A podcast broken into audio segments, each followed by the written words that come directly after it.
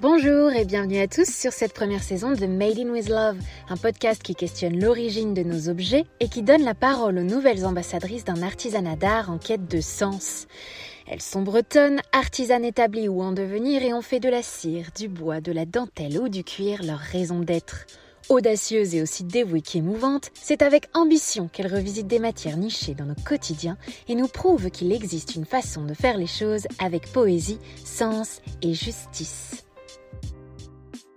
Pour cet épisode, c'est dans l'univers du bois que je vous emmène. En ce qui me concerne, la plupart de mes ustensiles de cuisine sont en bois et chinés.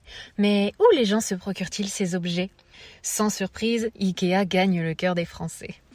Je cherche alors quel bois est utilisé par l'enseigne. Le pin, le bouleau et le hêtre sont les ressources vierges qu'elle utilise le plus. Où se procure-t-elle cette matière première? Eh bien, 85% de son bois provient d'Europe, où poussent les essences citées. L'Europe est en fait le premier marché d'IKEA, donc produire sur place restreint certes son empreinte carbone, mais réduit aussi et surtout ses coûts. 11 autres pourcents viennent d'Asie, proportion notamment consacrée aux arts de la table où l'acacia, le manguier et le bambou composent le top des ventes d'articles en bois.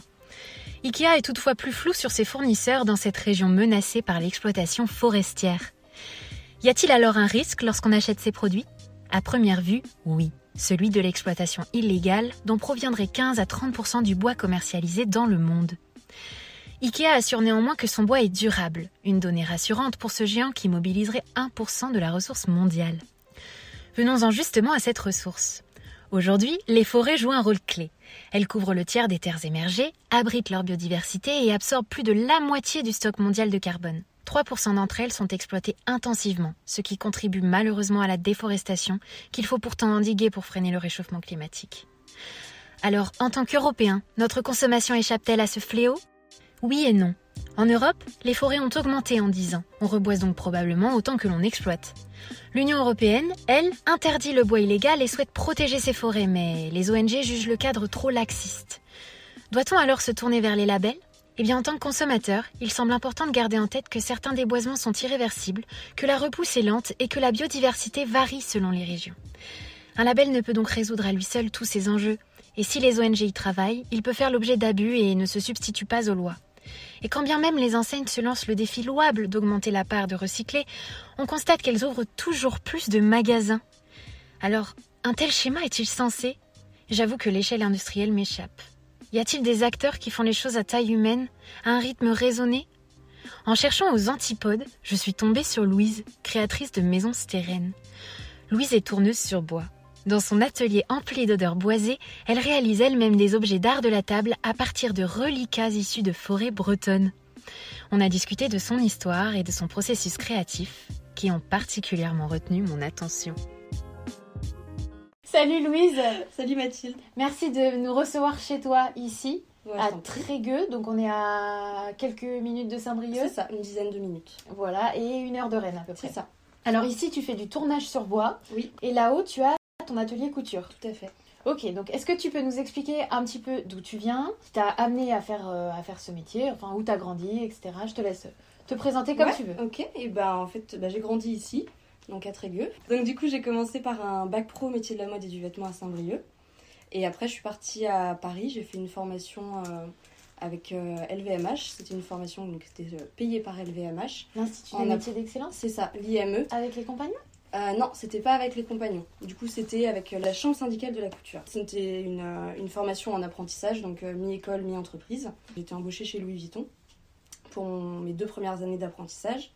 Et arrivé au terme de mon CAP, j'ai continué avec un diplôme de modéliste international à l'AICP, c'est une école de coupe à Paris. Toujours en apprentissage par contre avec Louis Vuitton. Donc j'ai fait 4 ans d'apprentissage chez Louis Vuitton où j'ai peaufiné et continué d'apprendre mon métier. Donc j'étais au siège social à Paris, rue du Pont-Neuf. Je faisais tout ce qui était les vêtements de défilé dans la catégorie euh, femmes. J'étais au prêt-à-porter tailleur femme. On faisait toute la recherche pour la collection, toutes les pièces d'études jusqu'au modèle final et le jour du défilé avec nos pièces qui, euh, qui passaient. T'as connu euh, aussi l'ambiance des défilés. C'est ça, ouais. Et les backstage, euh, backstage. tout ça. Ouais, ouais, c'est fou. hein. C'était très très intéressant et je me suis formée avec, euh, avec des personnes qui étaient formidables et qui m'ont appris euh, tout ce qu'elles pouvaient m'apprendre. Suite à ça, donc la, mon métier de couturière était lancé. J'ai poursuivi en intérim parce que toute la partie couture à Paris marche en, en intérim euh, beaucoup. J'ai commencé mes missions avec euh, Dior et Margiela où j'alternais en fait chez l'un et chez l'autre pendant une année. Et au terme de cette année, en fait, est arrivé le Covid. Je ne souhaitais pas passer mes confinements euh, sur Paris. Et même, à la même date, j'ai perdu euh, un de mes meilleurs amis, euh, ici à Trégueux. Du coup, je suis rentrée, j'ai passé un confinement assez chaotique, on va dire, où j'ai eu une grosse remise en question sur ma vie, mes envies, ce que je voulais faire vraiment. Continuer Paris, les grosses entreprises, ça me convenait plus. Donc j'ai décidé de rendre mon appartement, d'arrêter mes missions d'intérim. Et puis euh, pendant, pendant le confinement, ici avec euh, mon papa dans l'atelier, qui est donc euh, l'atelier à partie tournage sur bois, qui est à lui. On a commencé tous les deux à. Donc lui tournait, moi je chantournais des petites pièces, des petits lettrages. Et puis on faisait des photos, on postait ça. Tu chantournais des lettrages. Pour les ça. novices, ça veut Ah dire oui, quoi euh, mince, j'en ai pas là. Donc la chantourneuse, c'est une petite euh, scie avec laquelle on peut couper du bois, on peut couper du métal. Et ça permet de faire des, des découpes très précises. Donc un travail un peu plus raffiné, plus fin. C'est que- ça. Bah, la partie tournage, du Tournage. coup, qui est, qui est différente. D'accord. Euh, et puis de fil en aiguille, toutes ces petites photos ont commencé à prendre. Et on a eu bah, des amis qui voulaient un petit bol, des, des gens qu'on connaissait pas du tout qui tombaient sur notre travail. Donc l'engouement est venu. Et en fait, déjà à Paris, j'avais euh, j'avais une petite idée dans ma tête qui était assez définie, où je me voyais dans une petite boutique euh, avec euh, mes produits en couture et des produits que mon papa aurait euh, tournés et où je pourrais vendre tous ces petits produits-là. Et donc euh, j'ai mis tout ça en place et puis je me suis dit bon ben on va y aller, c'est parti. Donc j'ai proposé le projet à, à un associé pour, euh, pour commencer. Aujourd'hui on s'est séparés donc je continue toute seule. Mais mon papa m'a formée à toute la partie tournage sur bois. Donc ça fait deux ans que je tourne. Je continue d'apprendre, hein. il y a plein de, plein de choses, plein de, de choses à savoir sur- sur le bois, sur la façon de tourner, sur les outils. Et du coup, j'ai gardé, euh, donc j'ai gardé tout ça. Donc toute la partie couture et la partie tournage sur bois. En Et ça te correspond euh, totalement. totalement. Ouais. Et du coup, j'ai délaissé par contre la partie prête à porter, on va dire. J'en ai beaucoup fait. Donc j'en avais un petit peu jusque-là. Pour me focaliser en fait sur quelque chose qui me plaît, c'est tout ce qui est la décoration d'intérieur, euh, l'art de la table, la cuisine, universelle de bain, tout est... Et en termes de, en termes de, de mode de vie, tu trouves que maintenant ça te va mieux de vivre comme ça? Ah, totalement. Totalement. Si Ouais.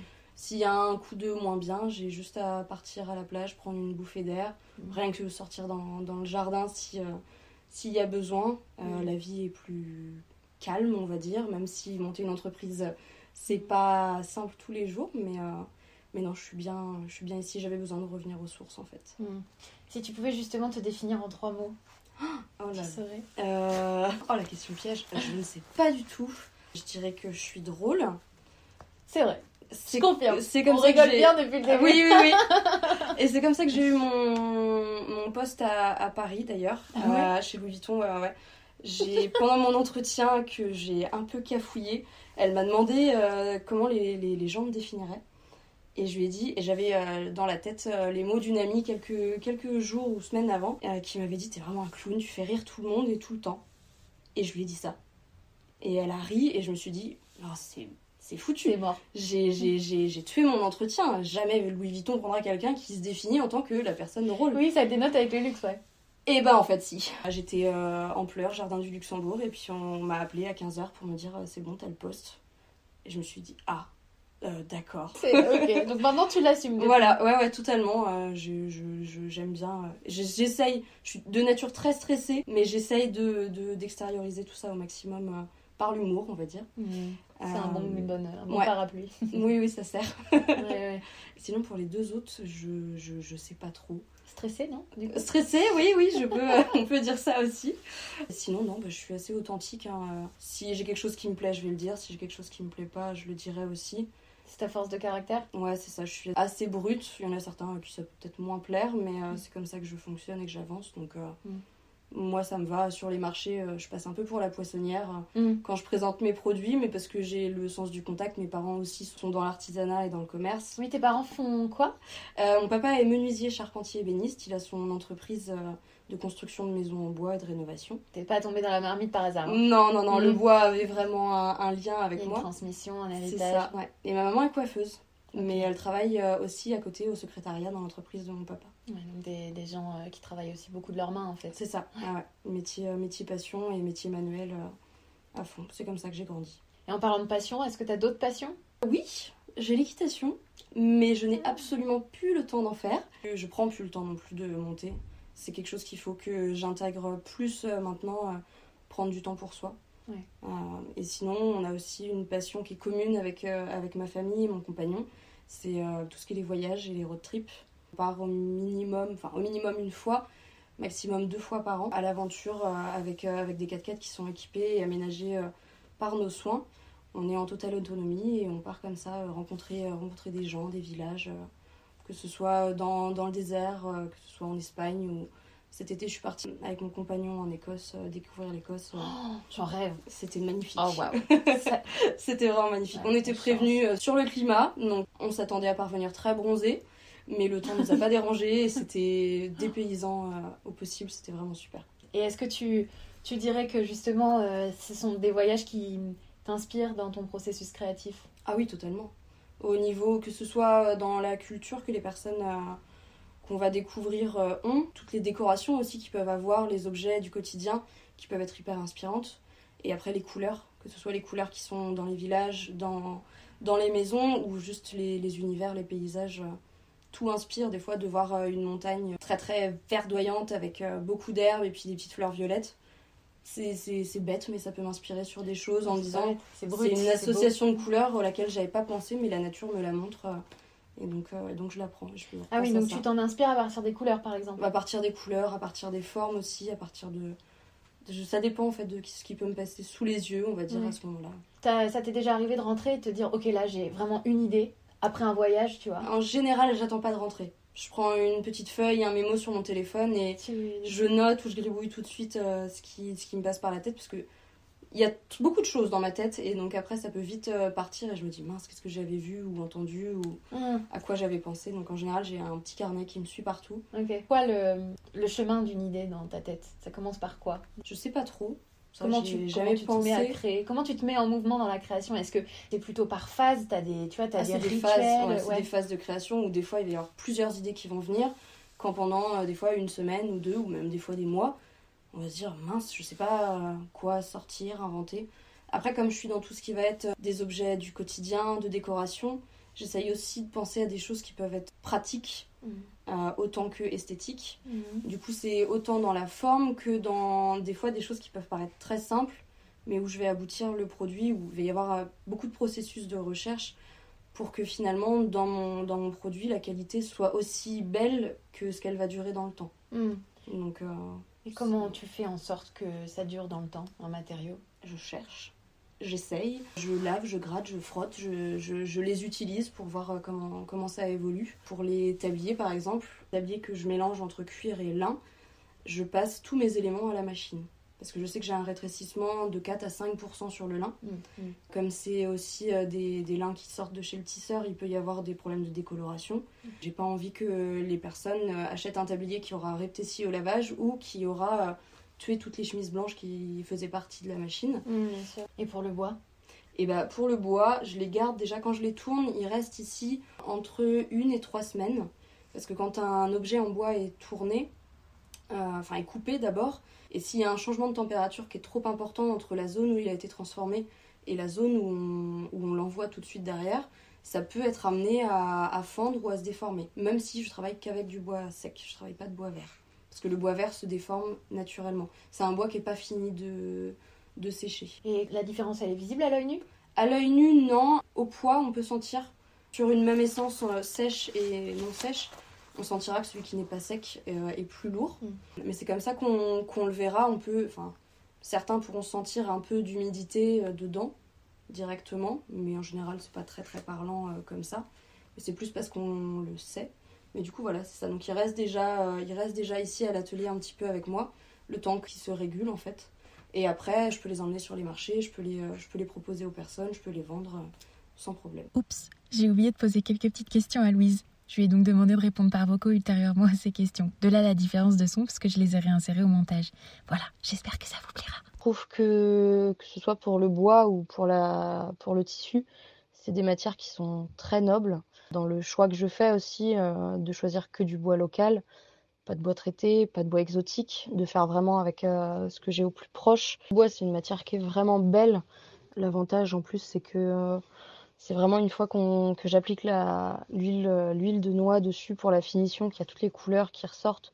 C'est quand on va le, le tailler, le, le, couper et le travailler à la gouge qu'on va avoir les surprises du veinage, d'une d'un petit nœud, d'un départ de branche. Enfin, il y a plein de choses c'est, je sais pas, c'est le contact avec la matière, je pense, qui me, qui me plaît vraiment.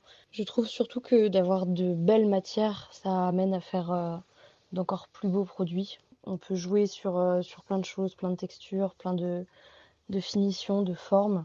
Et je trouve que ça apporte vraiment une qualité supérieure euh, au travail que je fournis. Donc tu as choisi le bois mhm. Par héritage familial. C'est ça. La couture, ça a plus été un domaine que tu as choisi à côté, toi. Tout à fait. Et aujourd'hui, euh, tu aimes les deux? Oui. Ouais. Y a Pas de, tu fais pas de différence entre les non, deux? Non, non, non, Après, j'ai toujours une petite, toujours rappelée par la couture quand même.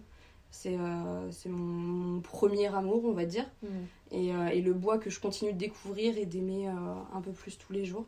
Mais au niveau de, de la matière, c'est agréable à travailler aussi bien l'un que l'autre. quoi. Hmm.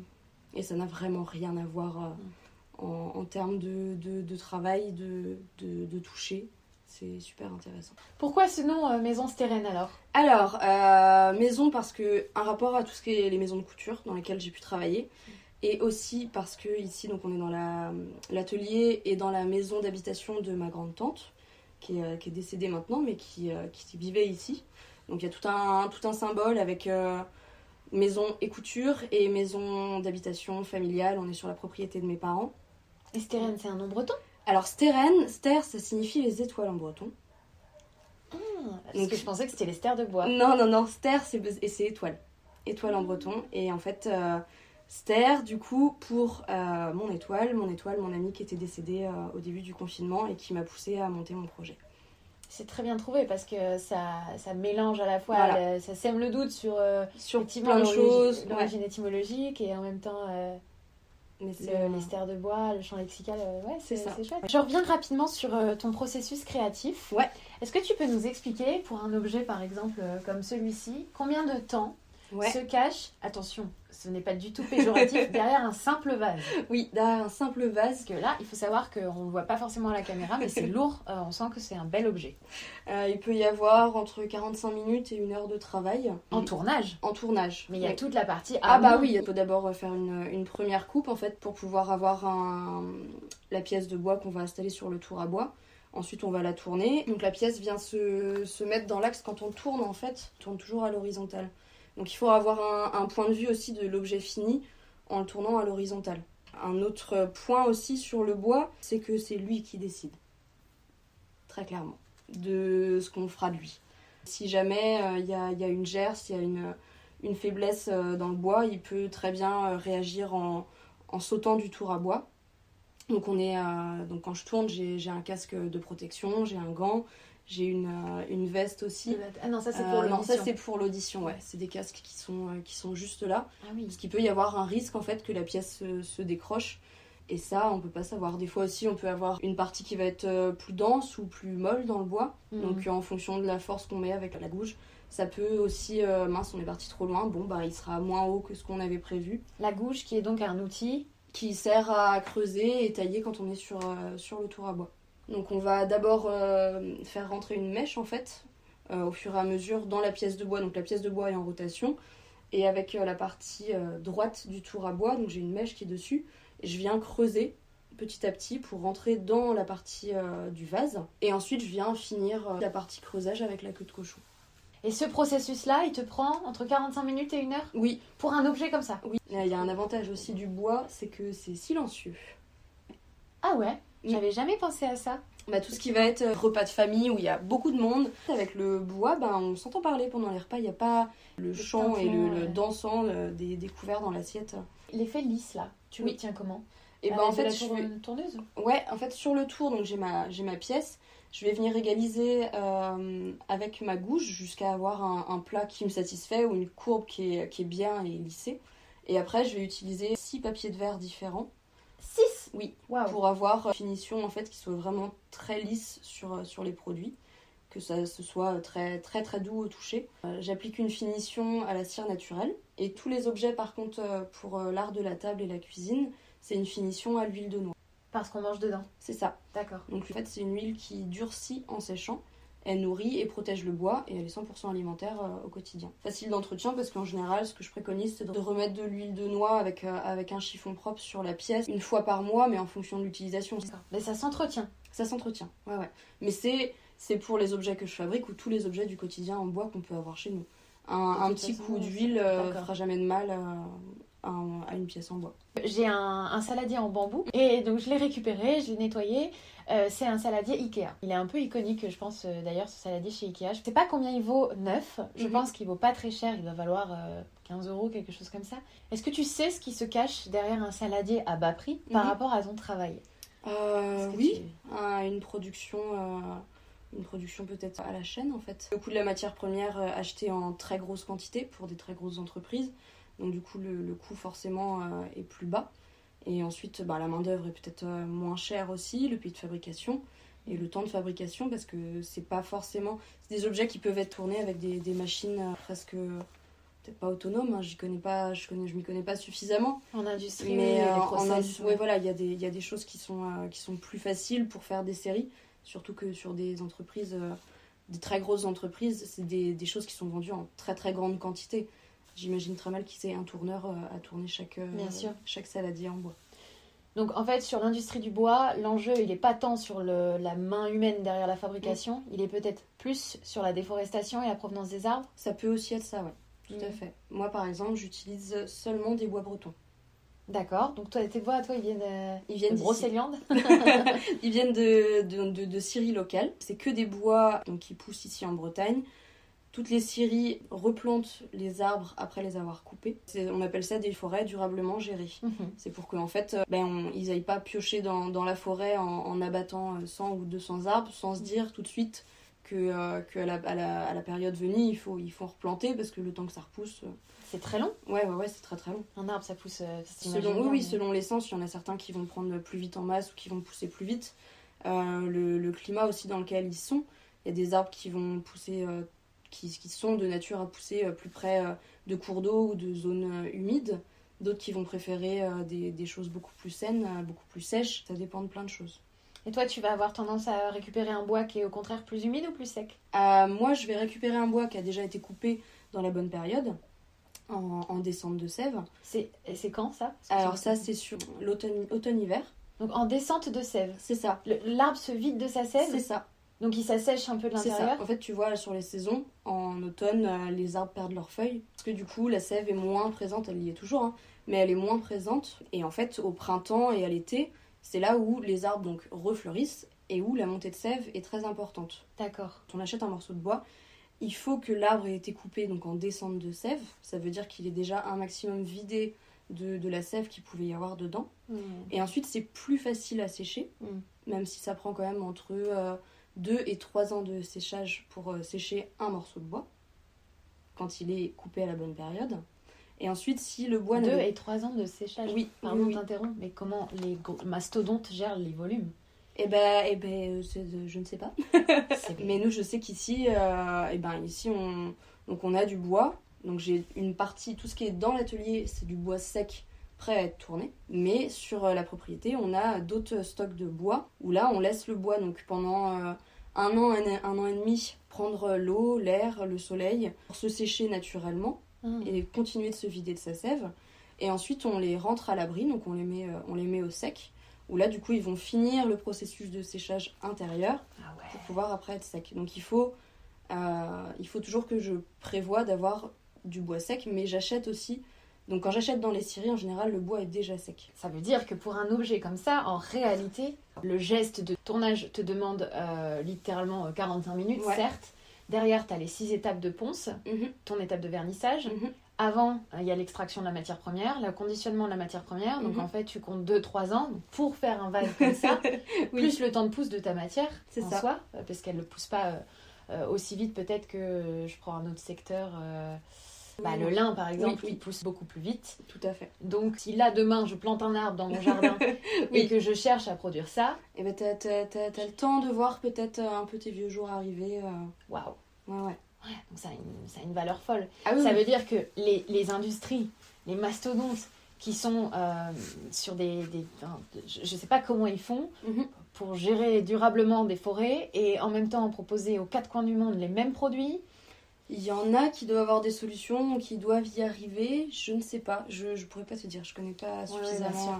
Mais ça pose question de ah ce, oui, ce volume, euh, la capacité de la nature à se renouveler Oui. moins vite que on renouvelle euh, les, les- les rayons en supermarché. Enfin, ça pose question. Je pense qu'il ne s'agit pas d'avoir fait Saint-Cyr, tu vois, pour qu'on comprenne que, Ah bah que les rythmes sont Oui, pas les ah, mêmes. tout à fait. tu vois. Et que finalement faire avec ce qu'on a proche de chez nous, sans avoir besoin de produire en quantité euh, astronomique, bah, c'est peut-être euh, ce qu'il faut aussi pour, euh, pour la planète, quoi. Ouais, totalement. Je vois que tu fais du lin. Mhm. Euh, ce lin, où est-ce que tu te le procures? J'ai un déstockant brestois, enfin qui est à Brest, euh, qui se fournit uniquement chez des tisseurs français et belges de lin. Et donc euh, lui rachète les chutes de production, les premiers essais de production euh, des tisseurs. Ces métrages, je vais essayer d'optimiser au maximum toutes les petites chutes que je peux avoir à côté. Donc il y a les petits pots euh, en lin qui sont faits, euh, qui sont faits de, ces, de ces petites chutes là de mes métrages et qui servent à accompagner toute la catégorie salle de bain. Euh, Est-ce que ton lin à toi, il est certifié Master, Master of Linen, Voilà. tout à fait. ouais. Ça garantit aux consommateurs Oui. que la les étapes du lin, toute la transformation est française ou belge. Donc ça, certifie qu'il n'y a pas de transport entre en Non. fait euh, l'Europe et euh, l'Asie, puis l'Asie et l'Europe. C'est ça, tout est fait sur place et comme du coup j'utilise des, donc des, des petits métrages en fait qui sont revendus par les, par les tisseurs, des fois je peux avoir un petit défaut minime hein, de, de travail tissé, et ben c'est là que moi je peux m'en servir parce que je vais pouvoir couper tous mes éléments qui euh, autour de ce petit défaut minime, je vais pas utiliser mais Bien que eux sûr. peuvent pas vendre sur un gros rouleau, après euh. Petite pause, on continue sur les inserts. Cette fois, j'ai souhaité revenir sur le modèle de production et voilà ce que nous a répondu Louise. Pour mon modèle de production, euh, j'ai plusieurs catégories de produits. Dans les trois matières que j'utilise, qui reviennent assez régulièrement, euh, je fonctionne pas mal avec les ventes des mois précédents pour savoir ce que j'ai à, refabriquer en quantité. Et ensuite, j'ai une petite partie aussi où c'est de la création, mais la création, ça prend beaucoup de temps euh, de développer un produit, d'être sûr qu'il va plaire, d'aller vraiment chercher au maximum les caractéristiques qui font que ce sera quelque chose qui va être, bien pour les gens. Et ensuite, je travaille un petit peu aussi en, en commande personnalisée, donc que ce soit pour du pro ou du particulier. Il y a pas mal de produits où finalement je peux, jouer avec, euh, avec les couleurs, donc les gens peuvent choisir à l'atelier ce qu'ils veulent. J'ai aussi une partie de commande pro où là, pour le coup, fait partie, en fait, rentre dans, euh, la catégorie de création, parce que les pros ont des besoins euh, différents ou alors des modèles qui leur plaisent, mais il faut que je les adapte pour eux. Chaque pro a un produit qui lui ressemble. Et du coup, je, change de, modèle et de façon de faire à, chaque client. Pour la quantité par article, c'est ce que je disais tout à l'heure, euh, je me rapporte euh, pas mal à mes ventes des mois précédents pour savoir quel article est le plus parti pour pouvoir les reproduire et les représenter en, en magasin. Pour le reste de l'année, j'essaie toujours d'avoir un petit peu de tout dans chaque coloris, chaque forme, euh, des produits que je peux proposer, et puis des pièces uniques sur chaque euh, salon ou marché ou en boutique. La production, c'est pas facile à, prévoir. En fonction du lieu qu'on va avoir, des circonstances économiques ou de l'événement qu'on est en train de, préparer, ou même de la date à laquelle euh, survient les événements dans le mois, les ventes peuvent changer du tout au tout. On est toujours à flux, à flux tendu. J'ai toujours un petit peu de produits en stock. Euh, après, je me fais souvent vite déborder par les achats et du coup, euh, je cours un petit peu après le temps pour, euh, pour refabriquer toutes les pièces. Mais en général, je fais en sorte que chaque boutique ait un article par catégorie au minimum. Et après, j'essaye de, au fur et à mesure de faire en sorte d'en avoir en stock à l'atelier, pouvoir en proposer aux personnes qui viennent sur les salons.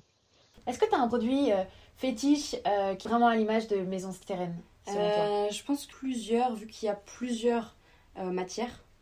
Euh, Il y a tout ce qui va être les empilements de coupelles. Les gens commencent à, bien les connaître, ça Mm. revient, on vient me les demander.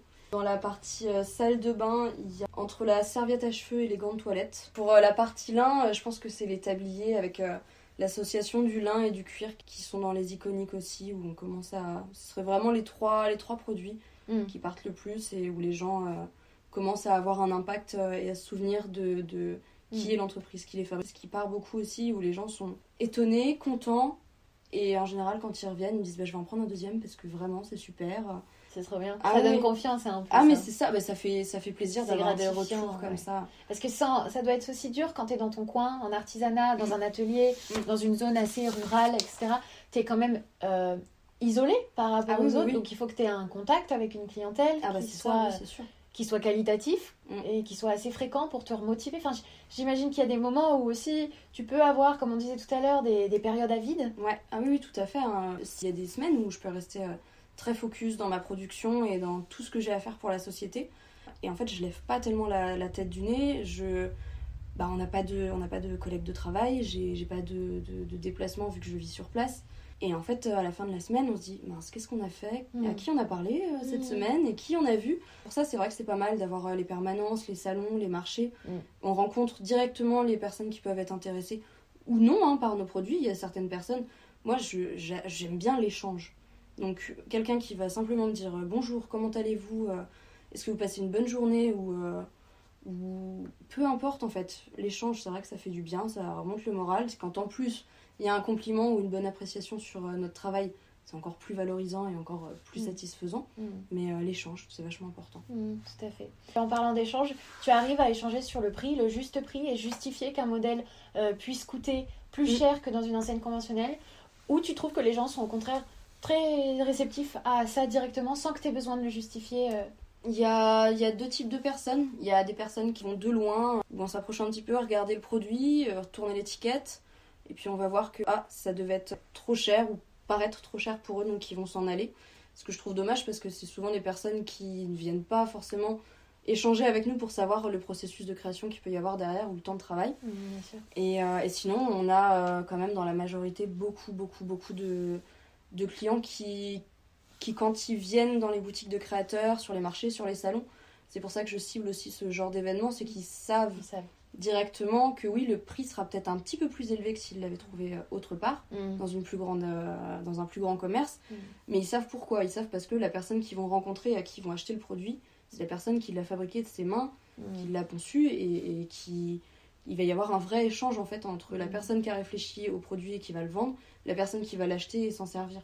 Le conseil va être, va être direct, l'utilisation va être bien faite, enfin tout, tout se lit quoi. Et les gens si tu as comprennent. un conseil à donner aux, aux artisans autour de toi euh, qui se lancent, ça peut aussi être de, de cibler ce genre de salon Ah, directement complètement, pour, euh, ouais, complètement. pour moins dépenser d'énergie à essayer de convaincre des gens qui seraient finalement pas réceptifs à ces, Ça ça, c'est euh, quelque chose sur lequel euh, je me suis fait avoir au début où, où j'allais, enfin je me suis fait avoir entre guillemets, parce que je choisissais d'aller sur, euh, sur des événements où, où il y avait un petit peu de tout. En fait oui c'est sûr que mon stand à côté de quelqu'un qui vend des produits qui, qui c'est de l'achat-revente par exemple, si c'est la même catégorie de produits, instinctivement les gens moins, à- Mm, moins concernés ou moins au courant vont aller directement vers le produit qui est peut-être un petit peu moins cher, sans savoir derrière le travail qu'il peut avoir sur l'autre produit. Donc si on synthétise, est-ce que tu peux nous donner trois questions Mhm. euh, qu'on peut se poser en tant que consommateur avant l'achat d'un tel produit Ouais. pour être sûr qu'on choisit bien notre produit, qu'il est respectueux de l'humain, de la planète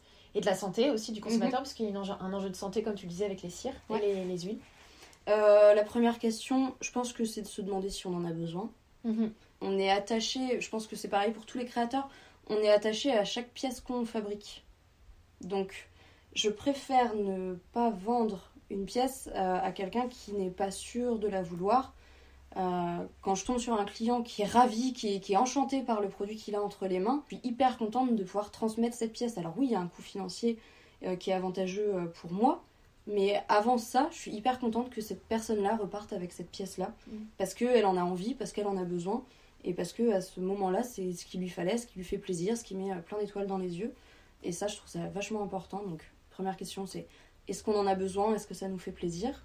Deuxième question, je pense que c'est de savoir comment ça a été euh, fabriqué ou Surtout s'intéresser aux petits détails. C'est que c'est quelque chose que j'inclus dans tous mes produits. Mes étiquettes sont de fabrication française. Mes boutons sont de fabrication française. Les biais que j'utilise sont de fabrication européenne, c'est fabriqué en Espagne. Si quelqu'un veut m'acheter un gant de toilette, il peut m'acheter un gant de toilette comme ça. Mais s'il veut être dans l'écoute, dans le partage et savoir vraiment jusqu'où va ma démarche, euh, il peut me poser la question et je serais hyper contente de lui répondre que tous les petits détails mis bout à bout, j'essaye de faire quelque chose qui soit au maximum local, français ou européen au plus loin. Donc la provenance. C'est ça. La provenance et euh, indirectement le travail qu'il y a derrière. Euh, qui, qui sont les visages C'est ça. Travail derrière ça, C'est ça. mine de rien, parce que c'est lié. Et pour la troisième question, je ne sais pas. Bah justement, les visages. Oui, peut-être, oui. Euh, On qui a travaillé ça. derrière. euh, et puis bah, c'est un, un peu concomitant avec euh, la provenance. hein, Oui. quand on voit un objet en bois, par exemple, Mhm. euh, quand on regarde en dessous, dans, un, dans une enseigne conventionnelle, ça met quoi? Ça met euh, euh, le nom de la marque, c'est tout, Oui. Made in, avec la mention du Made in. C'est ça. Ouais, ouais, tout à fait. Mais par exemple, on sait que selon le, le code de- des douanes, si la dernière étape de transformation significative du produit, elle, elle a lieu euh, en France, on a le droit de mettre Made in France. C'est ça. Mais ton bois, il peut venir d'Amazonie, avoir euh, Été contribué... conçu, conçu, euh, Voilà. au Pakistan et arrivé euh, après en France, France. où on tamponne Ça veut dire qu'un Made in France, ça suffit pas non plus pour attester de l'origine du bah, produit. non, Donc il faut se renseigner, il faut poser des questions. ça. Après, je pense que pour beaucoup, maintenant, mettre du Made in France, ils savent aussi les enjeux que ça peut avoir derrière. Mm. Mais à partir du moment où on va vers des petits créateurs, on sait qu'on est tous, on est tous bien sûr. autonomes et on avance, euh, on avance avec, euh, Mm. avec nos deux petites mains, notre cerveau et comme ça. Autre question sur laquelle je suis revenue, j'ai demandé à Louise quelle était sa vision de l'artisanat et si l'artisanat était systématiquement engagé. Alors, euh, pour moi, oui, je pense que majoritairement tous les artisans sont engagés parce que c'est un, un travail qu'on fait avec nos mains. On y met beaucoup d'amour, beaucoup de cœur dans toutes les pièces qu'on propose. Donc, à partir de ce moment-là, je pense qu'il y a déjà une, une grande part d'engagement. Après, sur, euh, sur le fait d'être engagé pour le choix de ses matières premières, pour l'écologie, pour la planète, tout ce qui peut s'en en découler. Chaque euh, artisan euh, a sa vision aussi euh, de, l'engagement qu'il fait de sa société ou de son entreprise. Moi, pour le coup, j'essaye d'être engagée au maximum sur du local, sur du français, au plus loin sur de l'européen, dans mes matières premières, dans mes fournitures. C'est un rêve pour moi de devenir en 100% français, au moins sur la provenance de mes matières premières. Chacun fait aussi comme il peut, chaque, euh, chaque métier est différent et chaque corps de métier et, matière première euh, peut être plus ou moins facile à trouver. Est-ce qu'aujourd'hui les gens sont, capables aussi, est-ce que les clients sont capables de mettre euh, beaucoup plus cher dans des produits artisanaux?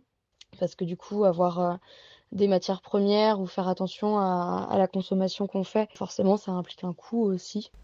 Dans cette continuité, j'ai demandé à Louise qu'est-ce que le luxe pour toi? Pour moi, le luxe, c'est vraiment un, gage de qualité, en fait, euh, dans les produits, euh, de mon expérience et, de ce que j'ai pu apprendre quand j'étais en atelier. Euh, on s'appliquait vraiment à ce que les produits soient impeccables, finis, réfléchis et, travaillés de manière à ce que ce soit le- vraiment du luxe, euh, des pièces qui soient très très poussées. On pouvait y passer euh, des heures sur des tout petits détails, mais c'était le petit détail qui allait faire la différence sur euh, la pièce pour le défilé. Donc c'était vraiment une grosse application qu'il y avait. Après, euh, je ne sais pas ce qu'il en est après de la production et de l'industrialisation des pièces euh, une fois qu'elles partent euh, en production à grande échelle. Je ne sais pas quelle est, euh, l'application qui est fournie. Je sais qu'il y a quand même des, des grades de qualité, des contrôles qualité qui sont appliqués. Enfin, en fait, c'est que c'est hyper large. Il reste aussi le luxe, mais des, hum, des moyennes entreprises, on va dire. Enfin, elles sont pas suffisamment grosses pour être connues, reconnues dans le monde entier. Mais par contre, elles ont quand même un petit peu de notoriété et, suffisamment en fait de, de temps qu'elles accordent sur les produits qu'elles proposent et où ça reste encore du luxe. Et après, bah, après il y a nous, les artisans, je pense. Et là, c'est encore différent parce que du coup, on n'a absolument aucune notoriété pour revendiquer un produit de luxe. Mais en même temps, on y met beaucoup de cœur, d'amour, de passion. euh, et comme tu dis, on est hyper perfectionniste sur le fait d'aller euh, chercher dans le, dans le détail, mais que ce soit le détail euh, euh, visuel, pour que esthétiquement parlant, visuellement, le produit il soit beau, mais que dans, dans toute la partie pratique, usage quotidien, ce soit aussi bon. Pour moi, ce serait, ce serait un produit de qualité. Matière, fourniture et finition. C'est ça qui fait pour moi l'entièreté d'un produit de luxe. Parce que du coup, c'est le meilleur du meilleur du meilleur qui a été cherché pour la matière première, pour toutes les fournitures, euh, pour tout ce qu'il peut y avoir euh, autour, toutes les finitions qui vont être euh, apportées. Et ce que je te disais tout à l'heure, toute la partie visuelle qui doit être un très beau produit et en même temps toute la partie usuelle qui doit être aussi un produit qui se tient dans le temps. Voilà. Est-ce que tu as des, artisans ou des artisanes dont tu aimes le travail dans le coin? Euh, Oui, plein. J'ai cru comprendre quand tu m'en as envoyé sur Insta. ouais, il y en a plusieurs que je t'ai envoyé. Euh, il y a beaucoup, beaucoup de, personnes dans les Côtes d'Armor qui font des choses euh, magnifiques. J'en oublierai sûrement si je commence à les citer. De mes meilleures amies qui fait tout ce qui est broderie d'or, donc les boucles d'oreilles que j'ai aujourd'hui. Et en fait, elle brode, elle brode à la main tous ses produits avec de la canti et Beaucoup de, beaucoup de travail, que ce soit d'oreille, du collier, du bracelet, des broches magnifiques, des, pièces uniques, des commandes. Elle fait vraiment des choses très très belles. Commande d'aller faire un petit tour. Beaucoup de choses, faut pas hésiter à aller voir dans les, dans les boutiques de créateurs.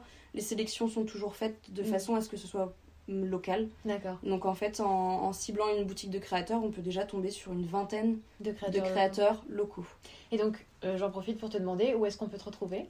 Et eh ben justement dans certaines boutiques de créateurs. Donc je suis chez euh, Tadam à Saint-Brieuc. Euh, ensuite, je suis aussi dans une boutique qui est à Pléneuf-Valandry, donc bord de mer. J'arriverai pas à le redire, mais. C'est une très jolie boutique qui s'appelle le Transat. Sinon, on a ouvert une autre boutique euh, à Saint-Calguildo qui s'appelle Les Filles du Transat. Et est-ce que tu as un point de vente en ligne pour les gens qui ne se déplacent pas sur la Bretagne? Oui, alors le site internet est en ligne, c'est www.maisonsteren.com.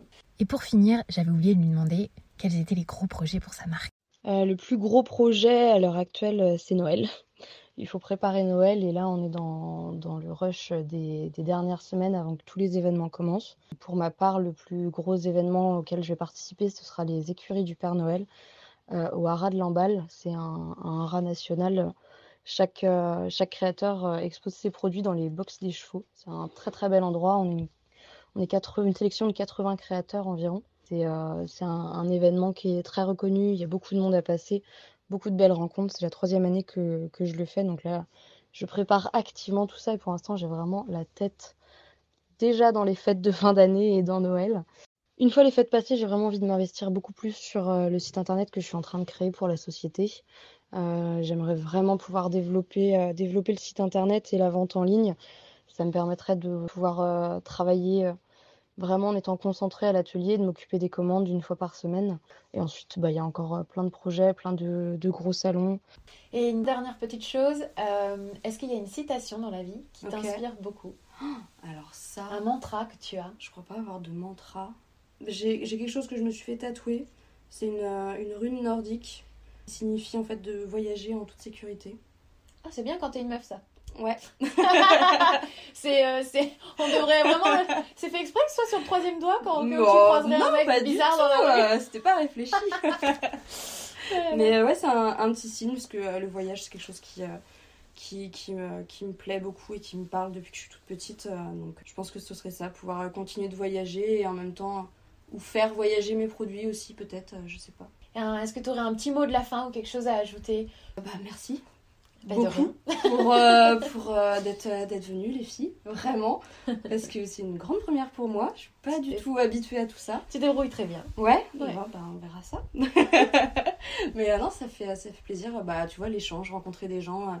vous venez à l'atelier, je suis contente de vous présenter, de vous présenter comment je travaille, dans quel lieu je travaille, tout ça. Ouais, merci à toi, Louise, pour ton accueil. j'indiquerai en description où les gens peuvent te retrouver. Et euh, on te souhaite une très bonne continuation. Merci beaucoup. Vraiment plein de, plein de courage et de bonnes ondes dans la suite de ton aventure entrepreneuriale et artisanale. Merci beaucoup. Bah, au plaisir de vous recroiser puis de retravailler ensemble. Avec plaisir. Allez, ciao ciao Louise. Ciao.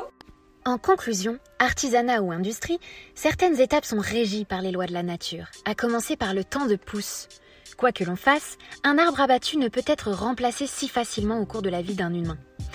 Je retiens de cet échange un passage en particulier. Un arbre doit être abattu lors d'une période bien particulière, suite à quoi il mettra 2 à 3 ans à sécher complètement. L'artisanat garantirait le respect de ce cycle, ce qui pose question en revanche pour l'industrie au vu de ses volumes. Quelles sont alors les trois choses à retenir de cet épisode pour mieux choisir ces objets en bois? Eh bien d'abord, il semble important de se demander si on en a besoin, tout simplement. Ensuite, on peut vérifier la composition, indication de la provenance. Louise nous rappelle qu'il est possible de travailler des essences de qualité, robustes, locales, non traitées, et de faire avec ce que l'on a au plus proche. Enfin, un juste prix garantit en général un respect du travail humain et de la nature. Louise nous a rappelé combien l'artisanat est poétique, dans sa rareté et sa transmission, dans la façon dont il s'inspire de la subtilité des formes et des couleurs naturelles, et dans sa manière de révéler toute la vie, l'imperfection et l'imprévisibilité d'une matière que la production en série tente à standardiser et dénuer de son charme. Merci à Louise pour son temps et pour l'exemple qu'elle montre, à toutes les ONG mentionnées en source du podcast pour leur travail d'alerte et de vulgarisation, et à Inès qui a rendu cette interview possible. Si ce podcast vous a plu, n'hésitez pas à prendre quelques secondes pour le soutenir en laissant 5 étoiles et un petit commentaire sur votre plateforme d'écoute et à vous abonner au compte Instagram Made in With Love. Vous pouvez retrouver Louise sur son compte Instagram at maison.steren. Allez, je vous laisse et je vous dis à très vite pour un prochain épisode.